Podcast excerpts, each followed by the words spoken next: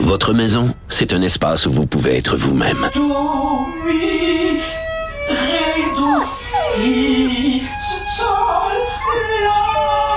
Elle mérite d'être bien protégée et vous méritez d'être bien accompagné. Trouvez la protection la mieux adaptée à votre maison avec Desjardins Assurance et obtenez une soumission en quelques clics sur desjardins.com.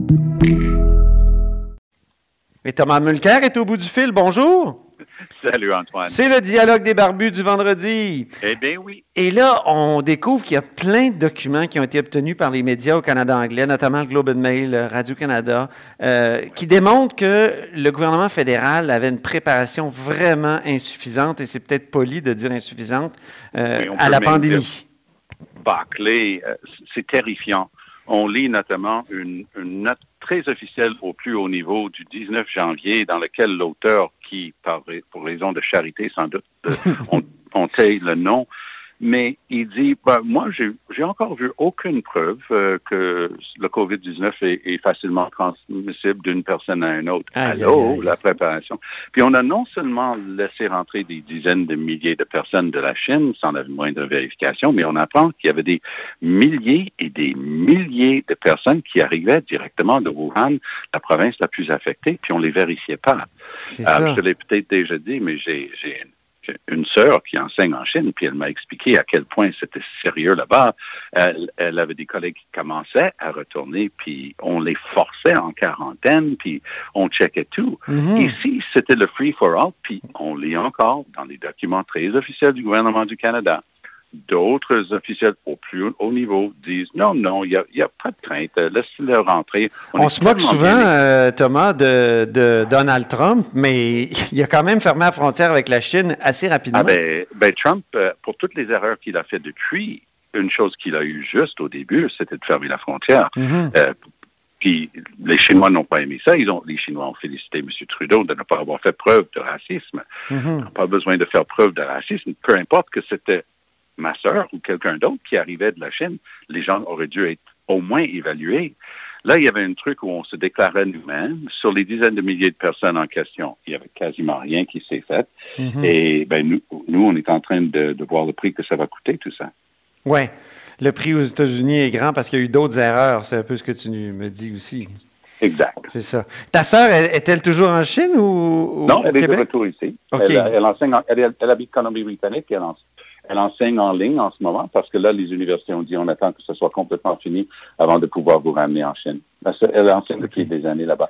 Donc, elle m'a envoyé depuis le début. Elle me montrait, tout le monde porte le masque là-bas.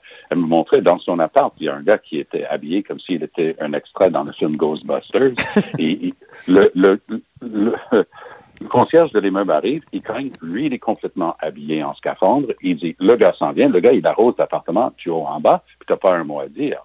Ah Euh, oui. Elle elle l'a filmé dans une elle est dans son taxi, le taxi arrête, on baisse la fenêtre, il y a un gars habillé des pieds à la tête, il, il- il se penche, il prend sa température sur le front et il s'en va. Deux fois pendant le même trajet en taxi, on a pris sa température. Donc, eux, ils n'ont pas niaisé. Eux, ils savaient à quoi ils avaient affaire dès le départ. Mais Oui. nous, on a joué avec le feu, puis voilà que, que le feu est pris, quoi. Et c'est ça. Puis on prend conscience, puis tu le dis depuis plusieurs semaines, que les aéroports et les frontières, c'est le talon d'Achille de Justin Trudeau et de son gouvernement. Ah oui. M. Trudeau va avoir d'excellentes notes pour sa gestion de la crise côté économique. Euh, leur idée de se baser sur le modèle danois, de garder le lien d'emploi, donner des 75% du salaire directement à l'employeur. On a vu que même Air Canada, qui n'est pas un très bon employeur, même s'ils ont d'excellents employés, Air Canada a changé d'idée et a décidé rétroactivement, au lieu de mettre à pied 17 000 personnes qu'ils avaient faites, puis ils vont les reprendre, puis ils vont utiliser ce système. C'est très bien. M. Trudeau va avoir des très bonnes notes là-dessus. Oui. Petite parenthèse, les conservateurs vont recevoir des taloches bien méritées d'avoir niaisé avec le POC. Ah Il oui. aucune raison Ils ont été tellement partisans, les conservateurs. C'est fou, là. Pitoyable. Pitoyable. Ils vont payer un lourd prix pour ça. Le bloc a été Mais- beaucoup plus responsable, je trouve. Le Bloc a été responsable. Le NPD était très bien. Ils ont chacun Oui, leur chacun leur suggestion. Mais quand même, jouer à la politique à ce moment de crise, c'est impardonnable Mhm. et ça ne le sera pas pardonné.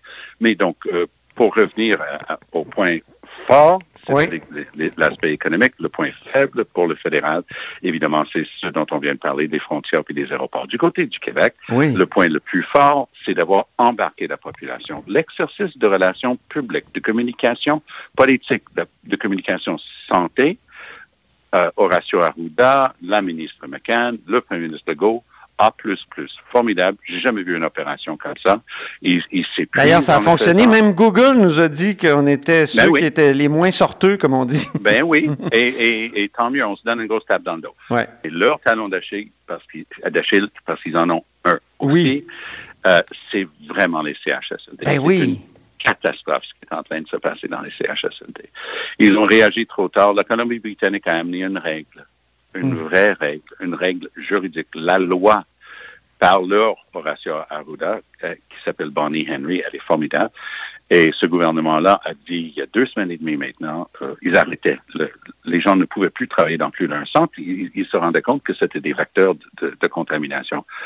on en parle ici, mais on cherche en vain une règle similaire. Donc, j'ai dit tantôt que M. Trudeau suivait ce qu'on appelle le meilleur modèle. Hein, la meilleure pratique qui était l'idée qui est géniale de, de, Danemark de garder le lien d'emploi. Oui. Si Trudeau a copié ça, c'est une très bonne idée. Mais la meilleure idée pour éviter la propagation dans ces CHSLD, leur pendant en, Colombie-Britannique, c'était de stopper ça.